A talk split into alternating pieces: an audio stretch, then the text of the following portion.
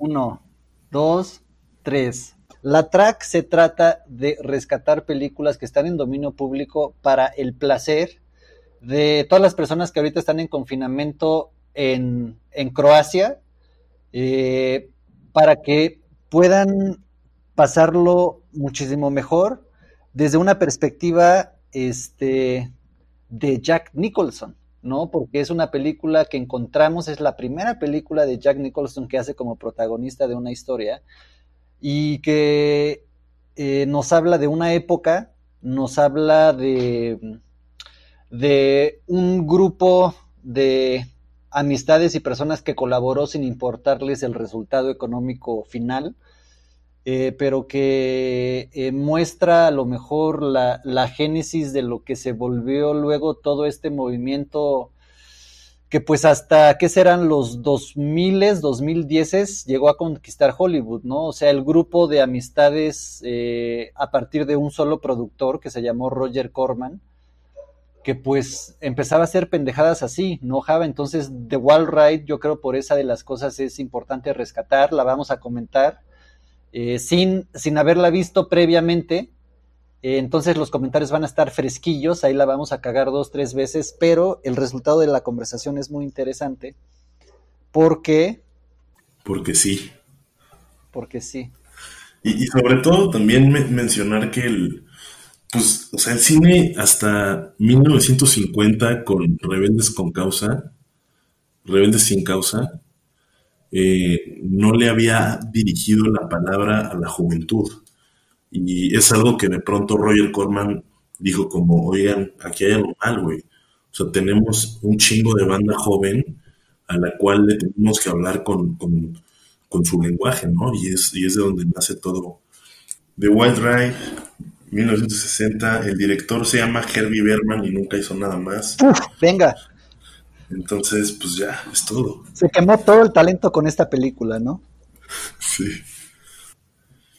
Bienvenidos a Cine para no solo de cine. Este es este un espacio para pensar, disfrutar y este pues ver a gente bailar, pasándosela chido cuando no había COVID, 1960, blanco y negro, cine independiente, Jack Nicholson, Georgina Carter y Robert Bean en un danzón, en un danzón colegial.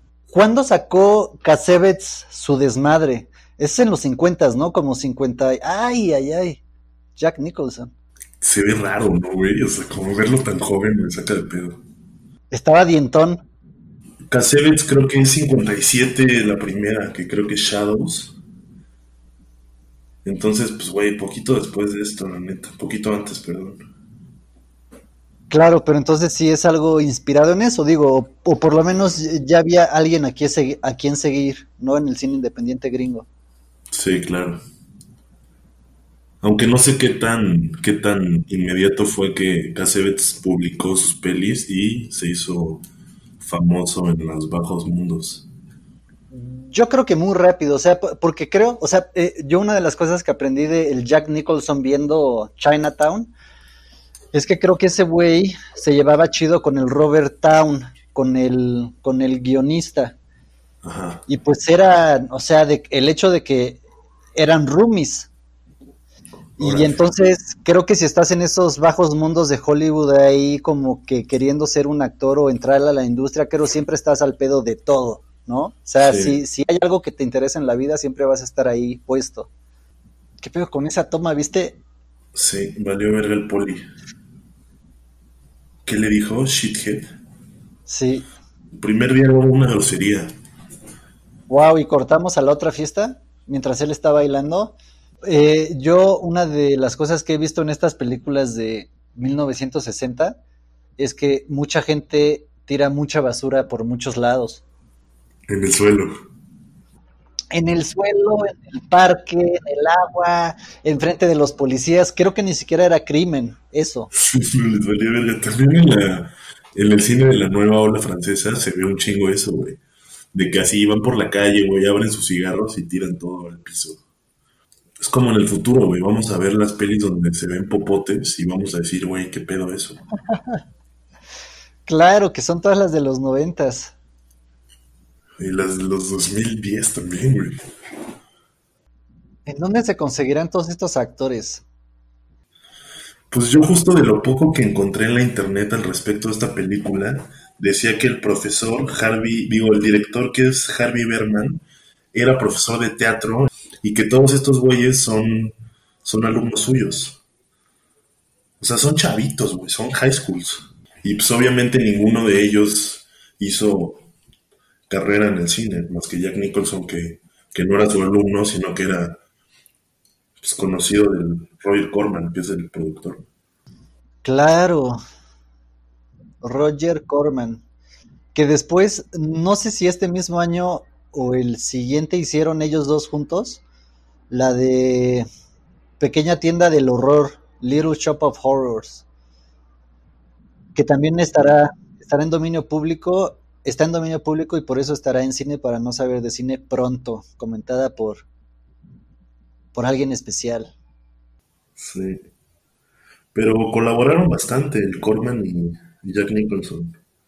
Hay una que se llama The Trip, que dirige Roger Corman y que escribe Jack Nicholson, que al parecer Jack Nicholson en los 60 como todavía no se hallaba en la actuación y empezó a escribir cine. Y pues es una peli que básicamente es un man trip de LSD, güey. Y los dos, o sea, Roger, tanto Roger Corman como Jack Nicholson se metieron LSD para escribirla, güey, para dirigirla. Y está, está en YouTube en una gran calidad, con Dennis Hopper y Peter Fonda. Sea velo, ese güey totalmente hacía drogas, ¿no? El Jack Nicholson. Sí, claro, güey. Hay una cosa ahí que se llama, eh, no sé, en la onda de, de los actores, que aquí Jack Nicholson está tratando, pues está empezando, ¿no? Y el actor referencia de la década de los 50, pues esto es 1960, fue Marlon Brando. Y Marlon Brando, creo, la segunda película que hizo fue este, una que se llamó Wild One, El Salvaje. Y la neta la película como que sí, sí tiene mérito y a mí me sacó de onda porque al principio Marlon Brando no hacía nada, no hace nada, nada, nada en toda la película, está ahí como estatua. O sea, como que sus gestos son muy estoicos, muy, muy firmes, rígidos. Pero, pero al final de la película, cuando se escapa y le da una sonrisa a la chava y la última cosa que dice es some coffee. Ya ahí fue cuando digo, wow, este güey está destinado para grandes cosas.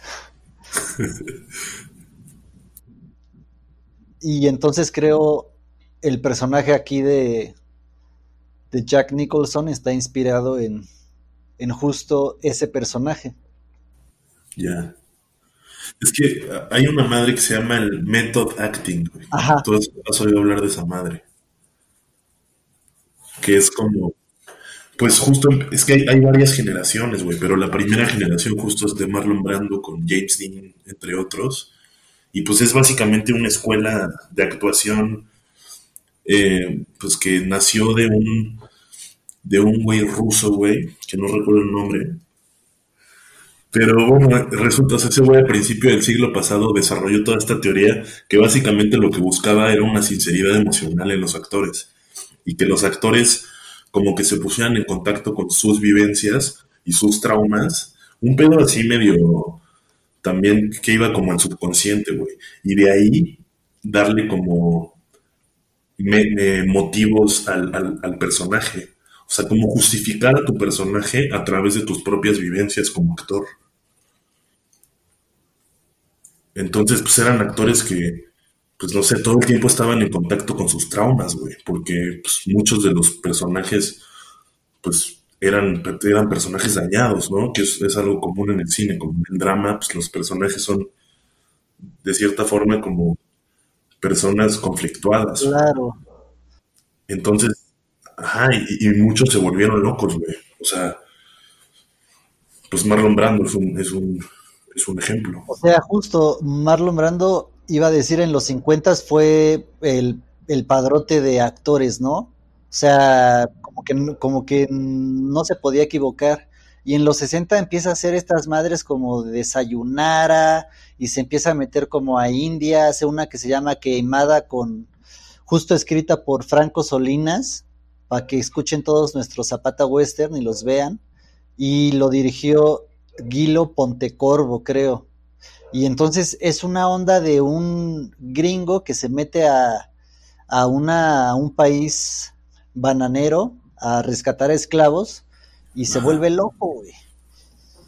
Sí. Y, pero justo es, o sea, coincide con eso, como que se dedicó a hacer todos estos personajes que de alguna manera, Apocalypse Now, o sea, habla de un blanco vuelto loco por su poder. sí, güey.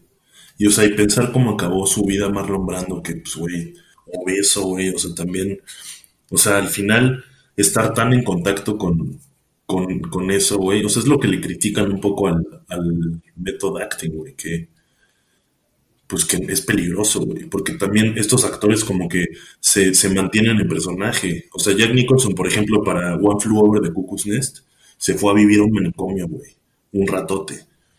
Y entonces, pues dices como, ah, qué chido, ¿no? Pues le va a salir chido el, papel, pero, güey, o sea, imagínate vivir eso, o sea, debe ser pesado, güey. O sea, es, un, es un desgaste emocional muy ojete. Y, y síguele, o sea, el Jack Nicholson interpretó al Guasón y quién más interpretó al Guasón. ¿Y cómo acabó? O sea, justo por meterse tanto a su papel, ¿no? Supuestamente, digo, esa es la leyenda hollywoodense, ¿no? Que por meterse tanto a su papel el, el hermosísimo Heath Ledger, este, pues terminó con su vida, ¿no? Sí. Sí, pero al mismo tiempo, pues de este método acting han salido los grandes actores de la historia de Hollywood. O sea, Marlon Brando, Al Pacino, Robert De Niro, Christian Bale, Trump, Obama. Daniel Day-Lewis, por ejemplo, güey, que, yo creo que ese güey dijo como que ya estuvo bueno, me retiro. Sí, porque creo que sí le pesaba bastante, ¿no? Hacer los, los papeles sí debes de acabar loco, ¿no? Digo, o sea, una de las particularidades de Jack Nicholson que se ve desde aquí ahorita es como, ¿qué será? Como su, su desdén, ¿no? Su, su carisma este, no sé, o sea, como, como que no es una presencia negativa, pero como, como, como patán, ¿no? Sí, como irreverente, ¿no? Sí. Y un poco así también es, bueno, o sea... La vida real. también, pero también la vida real que es, güey. O sea, sus entrevistas, al final, esos güeyes tienen un personaje de vida, güey. O sea, ellos decían ser Jack Nicholson. O sea, es también el pedo de los actores, como en qué momento desdibujan la línea de este soy yo y este es el quien he aprendido a ser actuando. Claro, aparte, o sea, si, si los ves en, en, en los stands de los partidos de los Lakers, o sea, y le haces un close-up a él constantemente, puta, ahí ya tienes otra vez Chinatown, o sea, debe ser un dramón ver un playoff solo del close-up de Jack Nicholson. Claro, y cómo se emociona con las canastas. Pero, espérame, eh, estábamos en esto de, de, los actores que está chido, porque ve lo, lo saco a nuestro contexto actual donde ya la neta estás en cámaras por todos lados, ¿no? Entonces como, como que es otro nivel de cuando empezamos a usar espejos como humanidad, como conciencia, ¿no?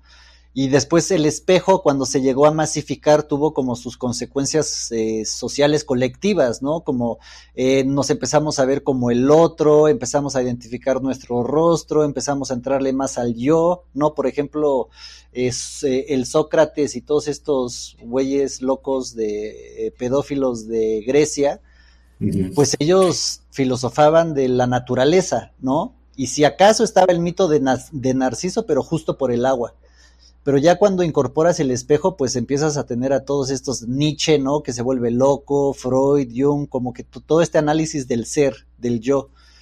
Claro. Y entonces, ¿qué va a pasar cuando, o qué está pasando en la conciencia colectiva cuando ya hay bebés que nacen, o sea, que ni siquiera están conscientes de ellos mismos, cuando ya van a, tener, no sé, güey, eh, 15 eh, años y van a poderse ver de bebés, ¿sí me entiendes?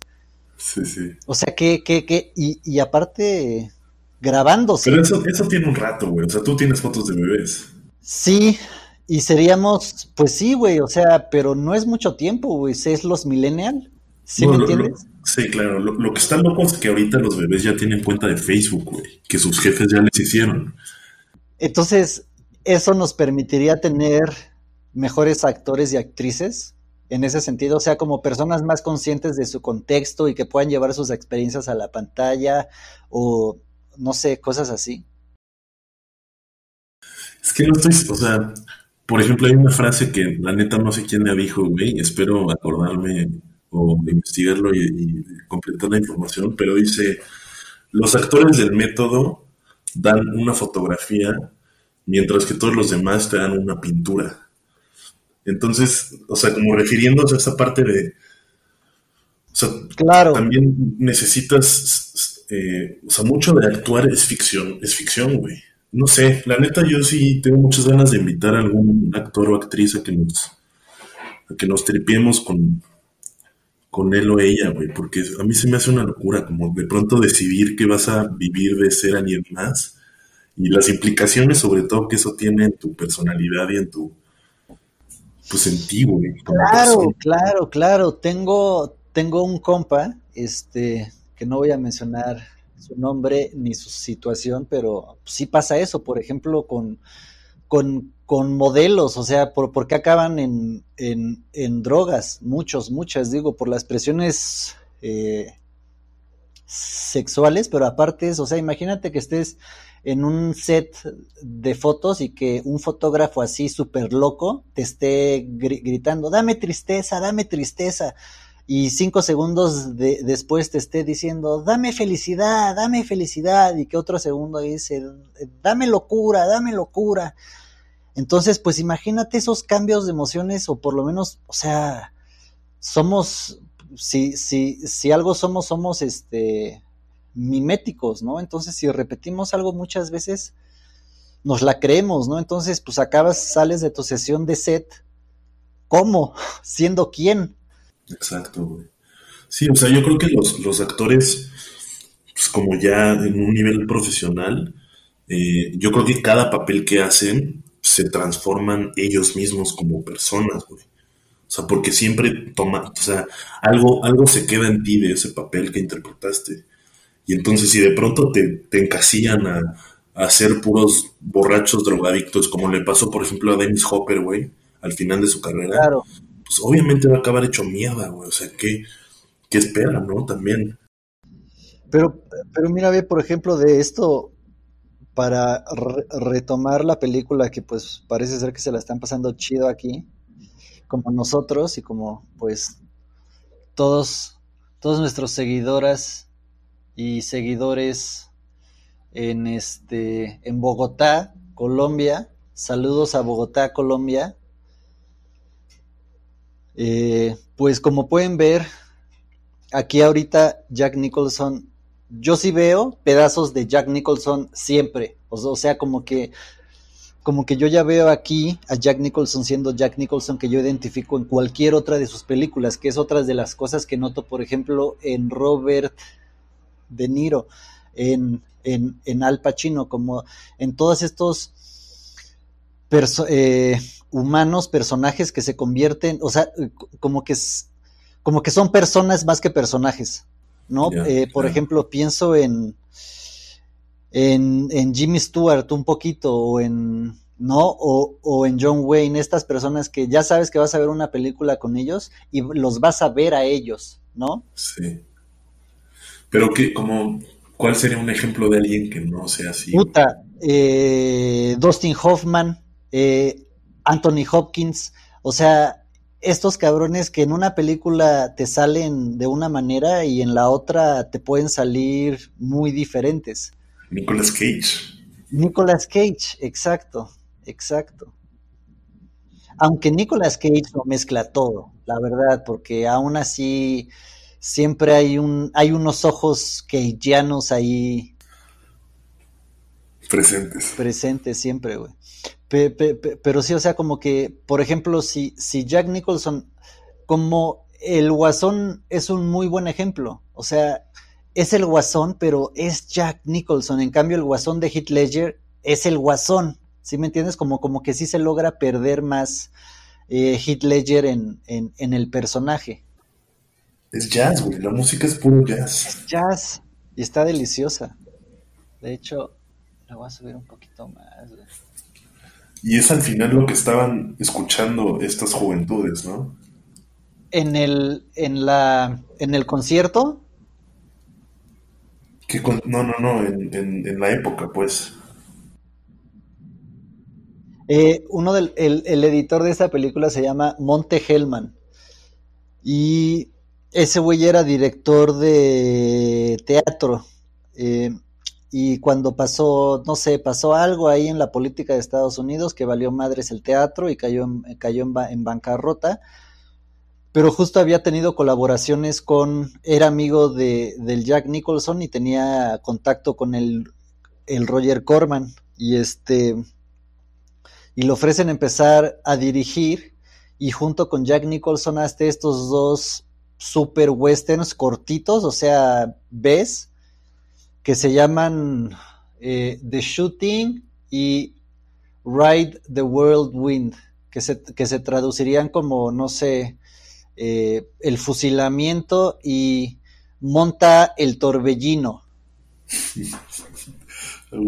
y son dos westerns bastante chidos y después ese Monty Hellman haría también como una, una, una mezcla de, de la que hizo el Jack Nicholson con el eh, Dennis Hopper justo. ¿Cómo se llama esa madre? Buenísima. Easy Rider.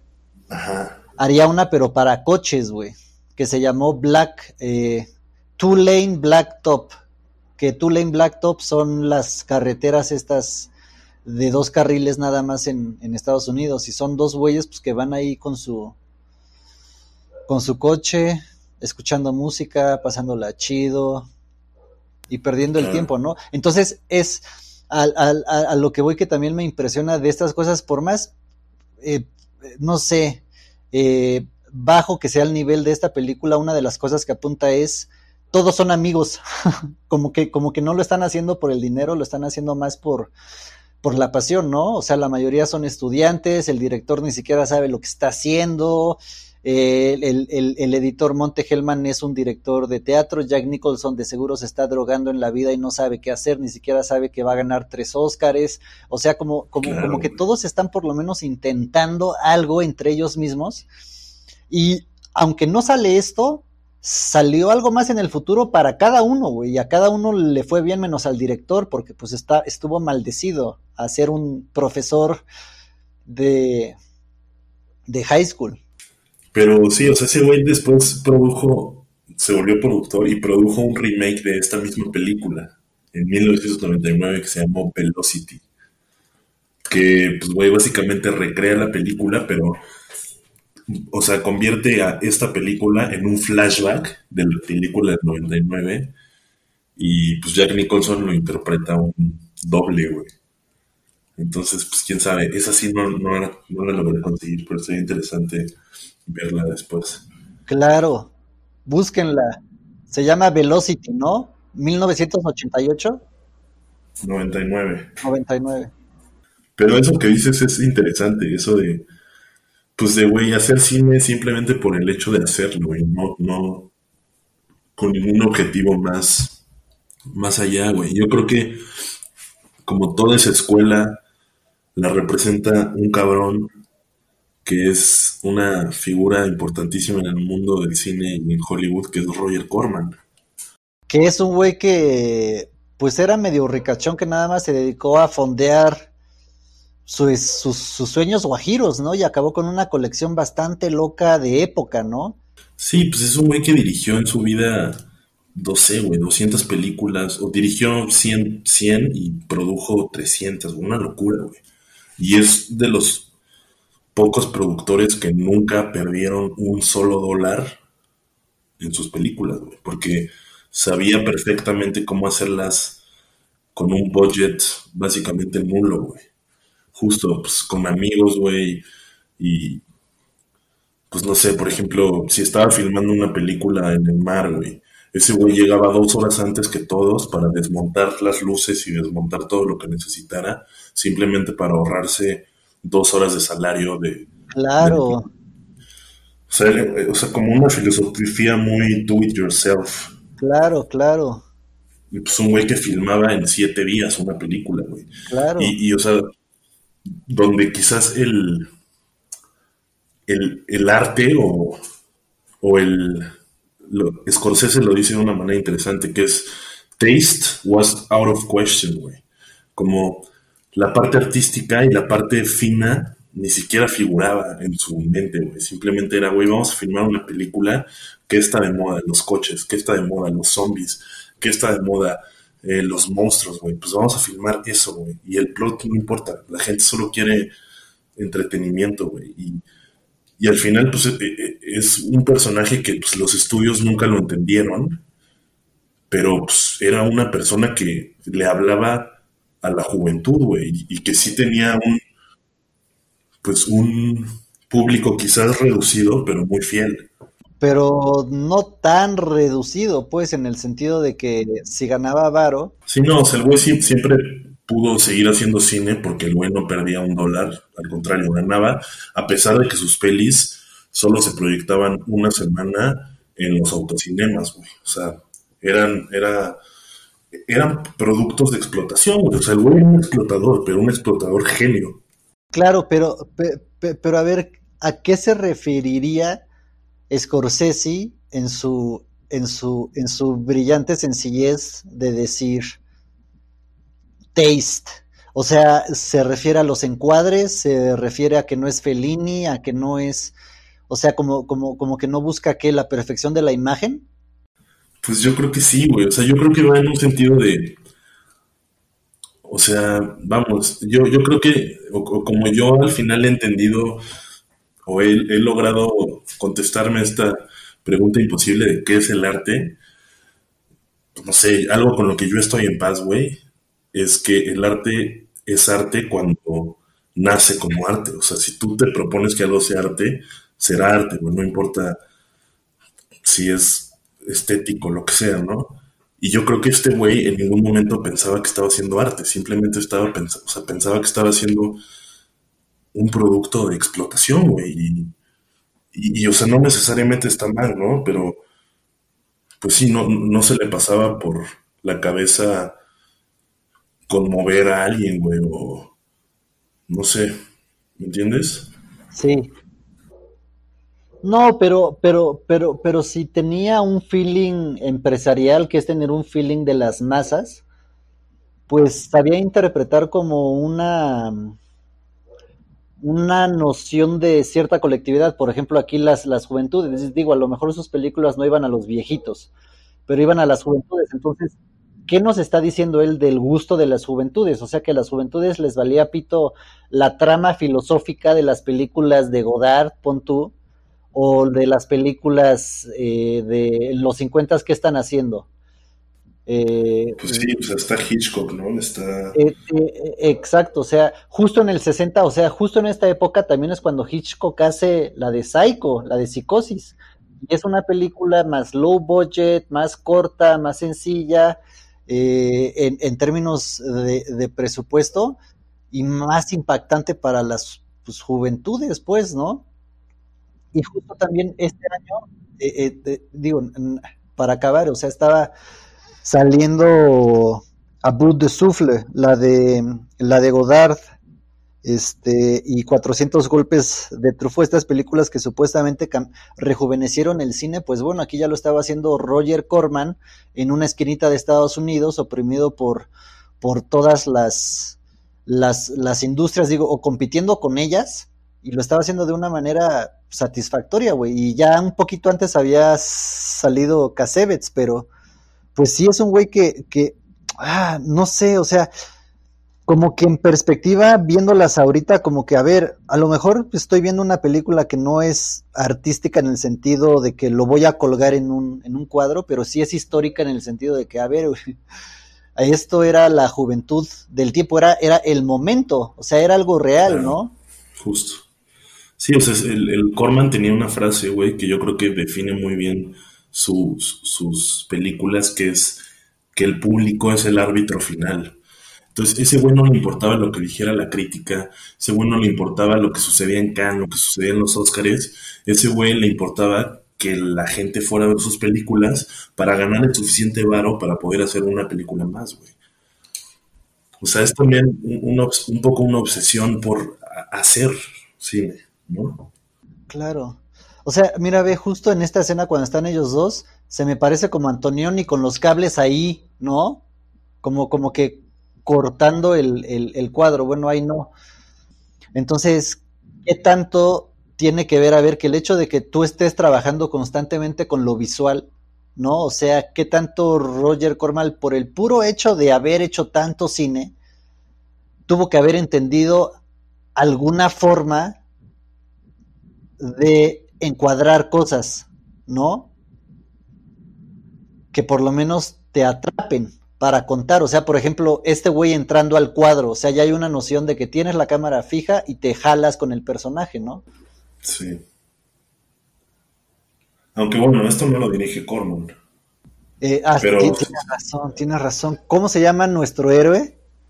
Herbie Berman. Herbie Berman, saludos Herbie Berman, eres el mejor, eres el mejor, lo sacaste todo. Saludos hasta allá, gracias por regalarnos esta, esta, esta joya, esta joya. Te amamos. Te amamos, te mandamos muchos, muchos saludos y revivimos tu película justo en tu honor, mano. O sea, para que no te sientas mal. Y todas las películas que se hayan hecho y valen la pena, se tienen que ver, ¿no? Por lo menos para, para poder criticar. Y si, si, nadie las está viendo, pues es, es, la chamba de Nemer y Mía. Claro, de Java y Mía. O sea, ve esto, ¿no? O sea, nunca habíamos visto unos cochitos así, ¿no? No, están bellos, güey. Supongo que están apostando, ¿no? Y va a haber una carrera. Y uno de los conductores es Jack Nicholson. ¿Qué de relevancia tiene? ¡Ay, ves teja! Es ese güey, es ese güey ahorita, güey. No ha cambiado nada. Qué buena toma. Entonces Jack Nicholson había empezado su carrera poquitos años antes en una película que se llama Cry Baby Killer. No, no, no, pero ahí era, ahí era actor de reparto. Aquí ya es su primera. Este, es, este su debut. Exacto. Este es su debut como. Este es cuando. Protagonista, ¿no? Este es cuando nuestro amigo Berman le, le dice: Jack, todo tuyo, hermano. Empiezas aquí. Arrancas. Esta es la primera toma de la película, güey. Así empieza la película. Digo, este es el primer día de filmación, primer minuto de, de filmación. Ahí va Jack Nicholson, ese es el director Berman que le está diciendo, ya estás, estás tocado por Dios, hermano, dale. Y a ver qué va a hacer Jack Nicholson. Ah, los empujan, güey, no tienen motor. No, no, no, sí, a lo mejor y no tienen primera. para que alcancen más. O a lo mejor sí, ¿verdad? Qué loco. No, sí tienen que tener motor. Estamos viendo historia, la primera carrera de autos de Jack Nicholson, señoras y señores. Porque siempre en educación, ¿no? Exacto, exacto. Vean la seguridad, cómo, cómo ahí nos, nos cuidábamos mucho de, de los golpes, de las volcaduras, de todo eso. Vean cómo están todos protegidos, los conductores, todo está seguro. Vean ese güey, cómo tiene ahí. Y la gente seguía viva, ¿no? Y ese güey arriesgando su vida en medio de la pista arriesgando la vida por unos centavos, por unos centavos más, como diría también años después Clint Eastwood. Y Sergio Leone, chequen ahí nuestros, este, nuestros, nuestros, este, ¿qué son, Java? Como podcast visuales, ensayos visuales, comentarios visuales, ¿qué, qué, qué, qué es eso? Son joyas. Son unas joyitas ahí perdidas que queremos que ustedes les pongan nombre. Por mientras se llaman Zapata Westerns, están ahí en nuestro canal de YouTube. Chequenlo. Bartolab TV, ¿no? Bartolab TV. Bartolab sin miedo. ¡Ve! ¡Wow! ¡Qué buena toma, cabrón! ¡Qué buena toma! Ve ese, ve ese truquito. Están haciendo un performance para la cámara totalmente. O sea, imagínate si tú eres uno de esos conductores y estás viendo la cámara por detrás, o sea, si dices, güey, voy a hacer acá lo mejor que pueda hacer porque quién sabe cuándo me vayan a ver y 2020, 60 años después. Y mira, ve, aunque el encuadre de esto esté ahí medio cortado, chocado, el enfoque en la llanta es genial, güey. Sí, es como esta, este shot de, yo sé que esta peli no te gusta, güey, la de los hermanos Cohen de The Man Who Wasn't There. Ah, sí, que, no. que hay un ring por ahí girando, ¿no? Y eso hace un corte ahí, un, que lo llamaste como en Loki Bambia, lo llamaste un match cut, El, el Helsa Cut. el Helsa cut. Ese es un Helsa Cut. No, pero, pero aquí dudo que, aunque el editor es, Monty Hellman, apenas está descubriendo su arte, que es, que es como lo chido de ver de estas películas, ¿no? O sea, el director apenas está descubriendo qué chingadas madres es ser director. Jack Nicholson está descubriendo qué es ser actor. El Monty Hellman está descubriendo cómo editas, cómo juntas imágenes. Verga, ves, está súper mal cortada.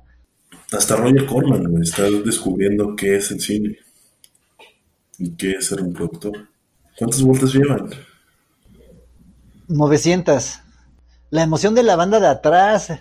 O sea, luego, luego sabemos quiénes son los actores porque no actúan, ¿no? Porque seguro, güey, o sea, imagínate ser actor y que te digan como, oye, no hay varo, pero pues te damos de comer hot dogs, güey. No, y mientras, claro, en cambio, imagínate que te digan, güey, paga tu ticket y vas a salir en una película.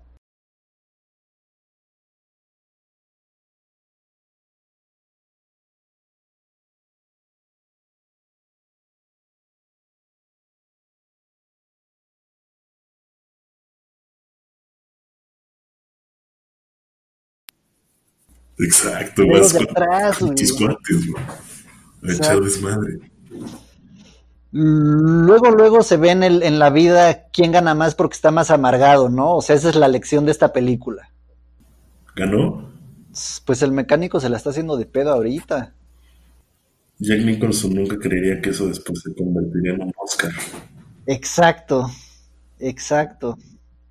La primera carrera de Jack Nicholson gana un Oscar, ¿no? Ahí está, historia. Pues contextualizando un poco Jack Nicholson, entonces, esta es de sus primeras películas, es la primera película que él protagoniza, y durante los 60 pues, se mantendría así como medio estancada su carrera, pues no, no sobresaldría nada, hasta Easy Rider.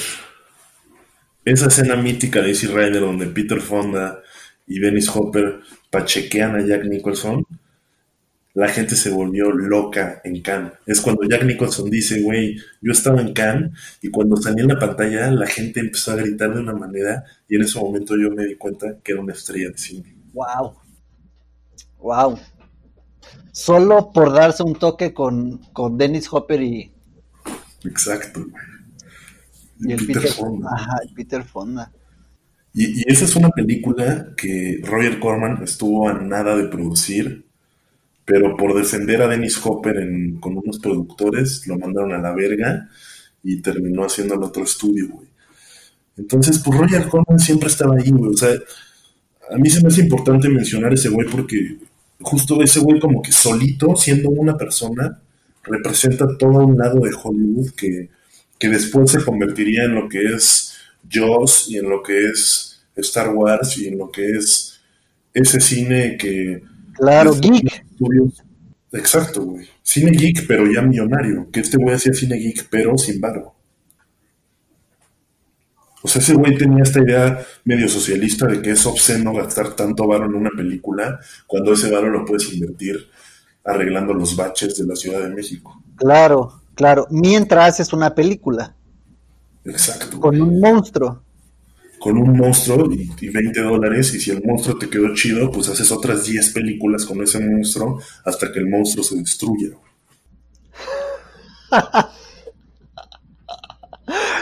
Ah, era un mesías, ¿no? Y pues ese güey impulsó la carrera de. Ahí les van. Escuchen estos apellidos, a ver si les suenan. Jack Nicholson, Francis Ford Coppola, Robert De Niro, Peter Bogdanovich, Dennis Hopper, Peter Fonda, John Howard, Martin Scorsese. O sea, la primera peli que dije Scorsese, o de las primeras, la de Oscar Bertha, la produce este güey. Y este güey buscó a Scorsese y le dijo, ¿cómo vas, güey? Filma esta mierda. Entonces, o sea, y, no sé, ti- tiene un poco un, un- una suerte medio extraña de que todos estos güeyes que trabajaron con él o que ese güey los tocó se convirtieron en estrellas. Y a, pues, a Roger Corman nunca nadie lo peló y pues no sé, o sea, a pesar de que no le importaba, yo creo que se merecía mucho más atención de la que le dieron. Se merece, porque sigue vivo nuestro compadre. No, pues hay que escribirle y, hacer una, una sesión, ¿no? Con el, con el rollo de este gordito, cabrón, con los cacahuates. Es un personajazo ese güey. E, ese güey lleva toda la película siendo constante, eh, entregando sus líneas con dignidad, con respeto al arte de la actuación. Muy bueno, muy bueno ese, ese gordinflón. Así, así debió de haber sido la, la banda. No sé, güey, sí me lo pregunté. Yo creo que en él, güey. O sea, yo creo que sí es una idea medio pues no sé, quizás un poco infantilizada de la juventud. O juventud patrocinada por Roger Corman, ¿no? Pues es que, o sea, lo que yo leí es que eran, eran alumnos del, del Herbie Berman, del director. Claro, es cierto. Y se la pasan bailando y echando desmadre toda la película, ¿no? Se la debieron haber pasado bomba. Sí, seguro, güey. E, esto también es interesante.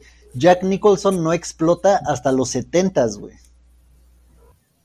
Claro, o sea, justo en el 69 es Easy Rider y la primera película que ya cambia la historia del cine, que donde Jack Nicholson es protagonista, es una que yo no había visto, güey, y que la vi, y es de los, es de justo del 70, se llama Five Easy Pieces. Claro, Hal Ashby, ¿no? Ajá.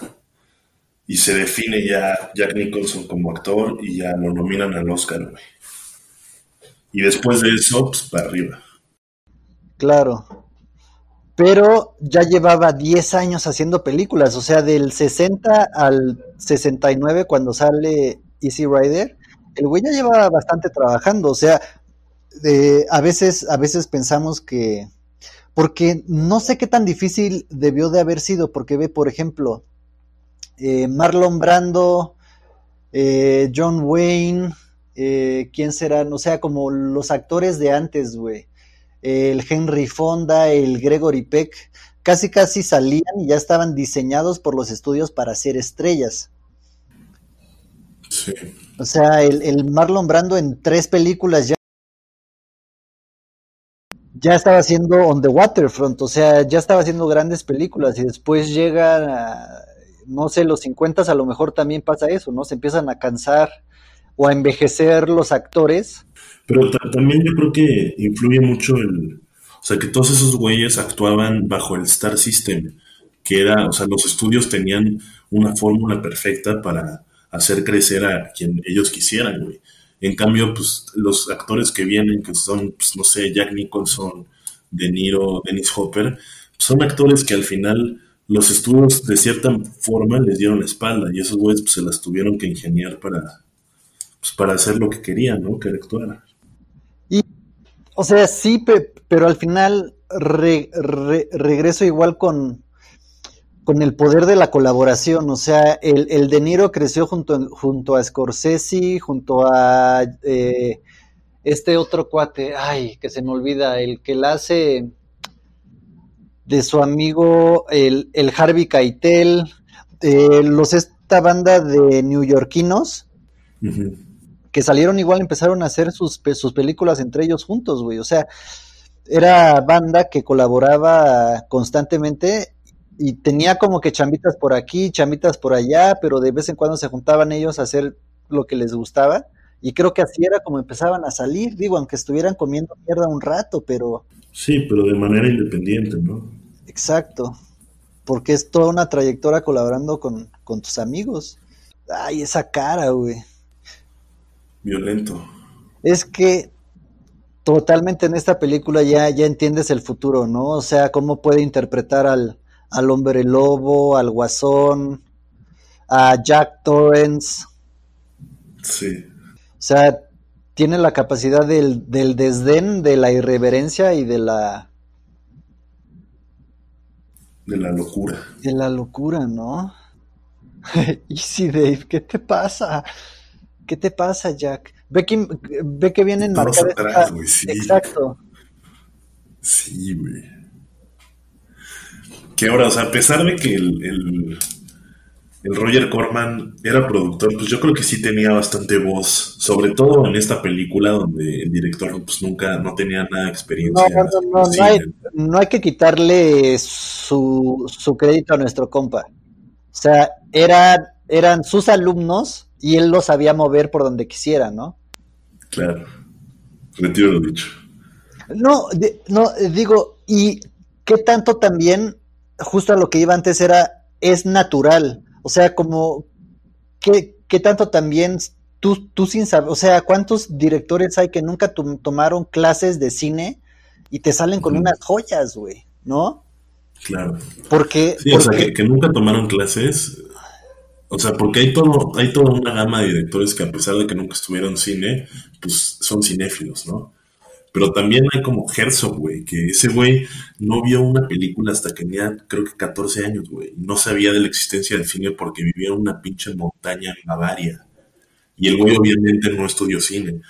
Entonces, pues sí, también debe haber algo ahí en, en la naturalidad de cómo hacer una toma, ¿no? Sí, o sea, por, sí, igual por ejemplo aquí, aquí, ¿por qué no lo, lo, encuadras justo en la nuca? Pues porque cortarías el plano, ¿no? O sea, sí ya tienes más visibilidad tú como espectador, aunque se mueva el cuello, ¿no? Y aunque no es un corte malo y chafa y, lo que tú quieras, pues bueno, tiene su, su, gramática, ¿no? Pero al final sí, por ejemplo, el cine sí es una cosa que a diferencia de cualquier otro arte, música, este, escultura, eh, eh danza, este, poesía, como que no puedes hacer solo, güey. O sea, se complica mucho porque necesitas la colaboración de, de elementos externos que no son tú, ¿no? Claro. Desde lo, desde lo no tangible como el fuego y el viento, ¿no? Que tú pongas tu cámara y tienes, no sé, ahí, ¿no? Una toma eh, interesante, allá meterle actores, producción y todo ese desmadre, güey. Sí, claro, pues es, un arte colaborativo desde, desde el origen, ¿no? ¡Oh! ¡Wow! ¡Wow! ¡Qué buena toma, güey! O sea, chocaron junto con la cámara también, cabrón. El güey de la cámara también, lo madre, es totalmente real eso. Vimos un asesinato ahorita, qué pedo. Y después el corte a la pasividad sin sonido. No, sí, sí, sí tiene sus cosas. Y es el compa de la morra, ¿verdad? Qué tristeza.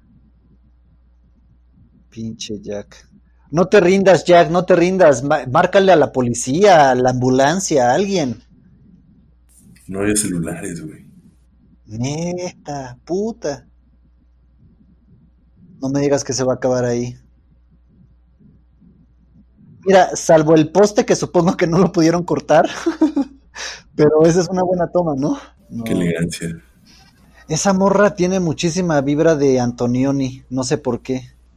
Pues este, el Roger Corman, o sea, a pesar del cine que hacía, el güey también se dedicó a distribuir cine y mucho de lo, de lo que distribuía era lo que a él le gustaba, que era Bergman, Kurosawa, Antonioni, Fellini.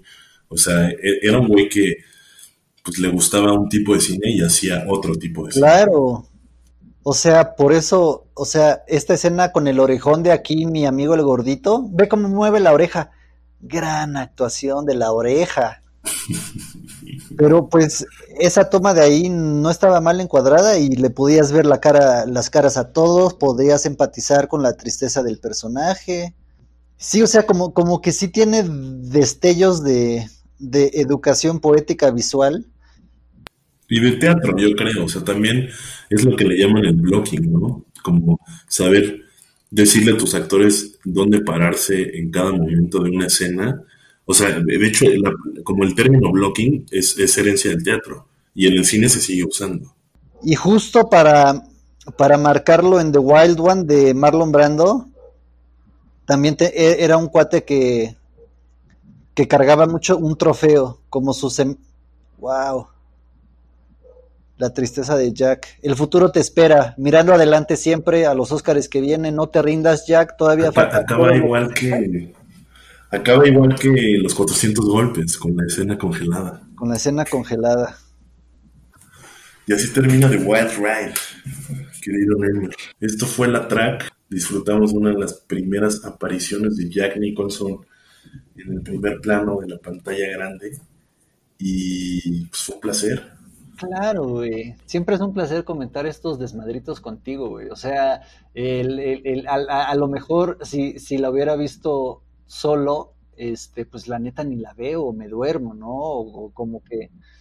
O, a lo mejor y sí eh, pirateamos, pero el chiste de, de redescubrir estas cosas es que, a pesar de la mierda que sale en Netflix, güey, que va a seguir saliendo y va a ver mierda que va a seguir saliendo y películas que se consideran malas, también hay que ver al pasado, ¿no? Porque ahí también hay muchas películas supuestamente malas que podemos disfrutar y pasarla chido y descubrir cómo veía la, la, historia, o sea, porque ya es el pasado que nos habla. Jack Nicholson, aquí podemos ver que va a ganar un Oscar, nos lo dice la película. Y pues la siguiente será también otra piratez hermosa, ¿no?